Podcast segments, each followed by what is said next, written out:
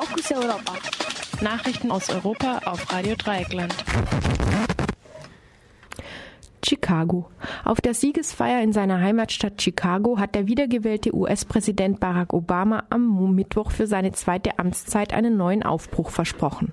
Einige Kommentatoren kritisieren, dass schöne Worte angesichts der massiven Probleme der USA fehl am Platz seien. Andere hoffen, dass der erste schwarze Präsident Amerikas als größter Versöhner zum zweiten Mal in die Geschichte eingeht. Eine holländische Zeitung kommentiert Obamas Wiederwahl wie folgt. Zitat hinter diesen Worten steckt keine Wirklichkeit. Das Land und die Zukunft, die er skizziert, sind Illusionen. Der mächtigste Mann der Welt schien zu Beginn des Wahlkampfs nicht mehr wirklich Lust zu haben. Barack Obama wollte Dienstagnacht in erster Linie nicht das amerikanische Volk, sondern vor allem sich selbst davon überzeugen, dass das Beste erst noch kommen muss. Zitat Ende.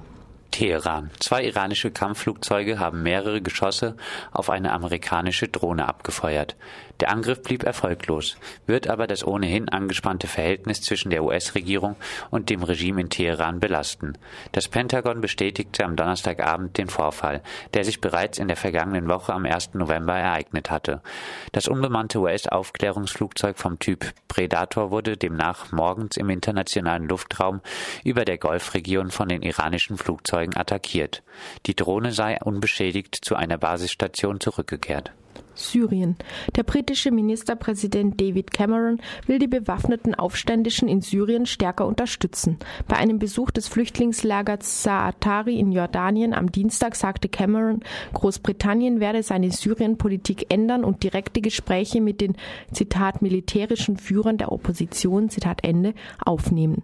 Cameron lud den wiedergewählten US-Präsidenten Barack Obama ein, mit Großbritannien zusammen Gespräche mit den Kämpfern aufzunehmen.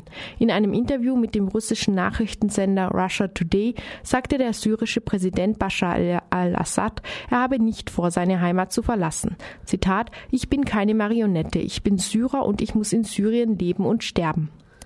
Der stellvertretende syrische Außenminister Faisal Mekdad am Mittwoch sagte, er hoffe nach der Wiederwahl vom US-Präsidenten Barack Obama, dass dieser nach Zitat gerechten Lösungen für den Mittleren Osten suche.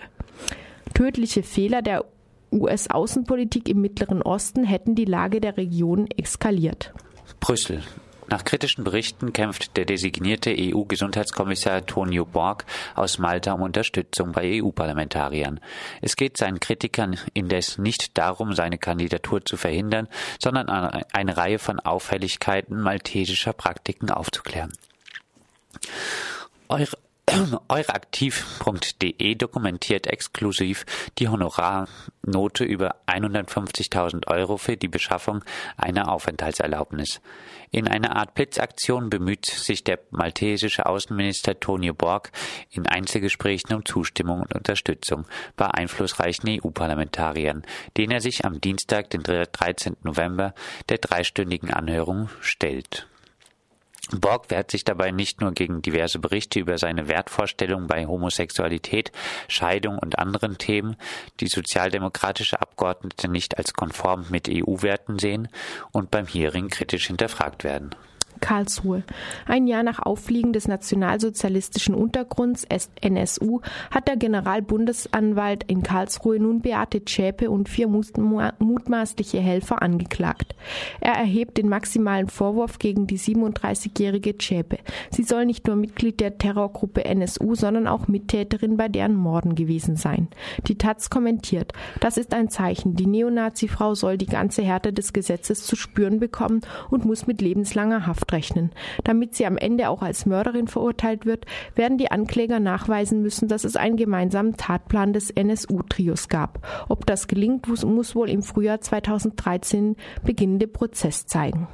Brüssel. Fünf Jahre nachdem der Europäische Gerichtshof für Menschenrechte ein Gesetz erlassen hat, das spezielle Schulen für Roma für gesetzeswidrig erklärt hatte, hat Amnesty International und das Europäische Zentrum für die Rechte der Roma die Europäische Union gemahnt, Druck auf die tschechische Regierung auszuüben, dass diese die europäischen Antidiskriminierungsgesetze, insbesondere die Richtlinie zur Gleichbehandlung ohne Unterschied der Rasse, berücksichtige. Nikolaus Berger, der Leiter von Amnesty International, sagt, die tschechische Regierung hat weder das System reformiert, noch hat er sich sie sich an seine eigene Verpflichtung, die Diskriminierung und die Absonderung der Roma innerhalb des Schulsystems gehalten. USA. Am Dienstag standen in 38 Bundesstaaten der USA insgesamt 178 Volksentscheide zur Abstimmung. Neben der Entkriminalisierung von Marihuana war auch die staatliche Anerkennung homosexueller Lebensgemeinschaften ein Thema in mehreren Regionen.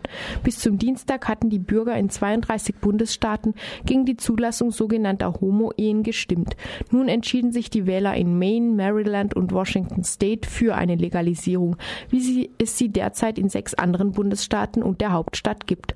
Und in Minnesota scheiterte eine Initiative, die Trauscheine für gleichgeschlechtliche Partnerschaften in der östlichen, in der örtlichen Verfassung verbieten, äh, zu verbieten, was allerdings nichts daran ändert, dass solche Heiraten im Seenstaat weiterhin verboten bleiben.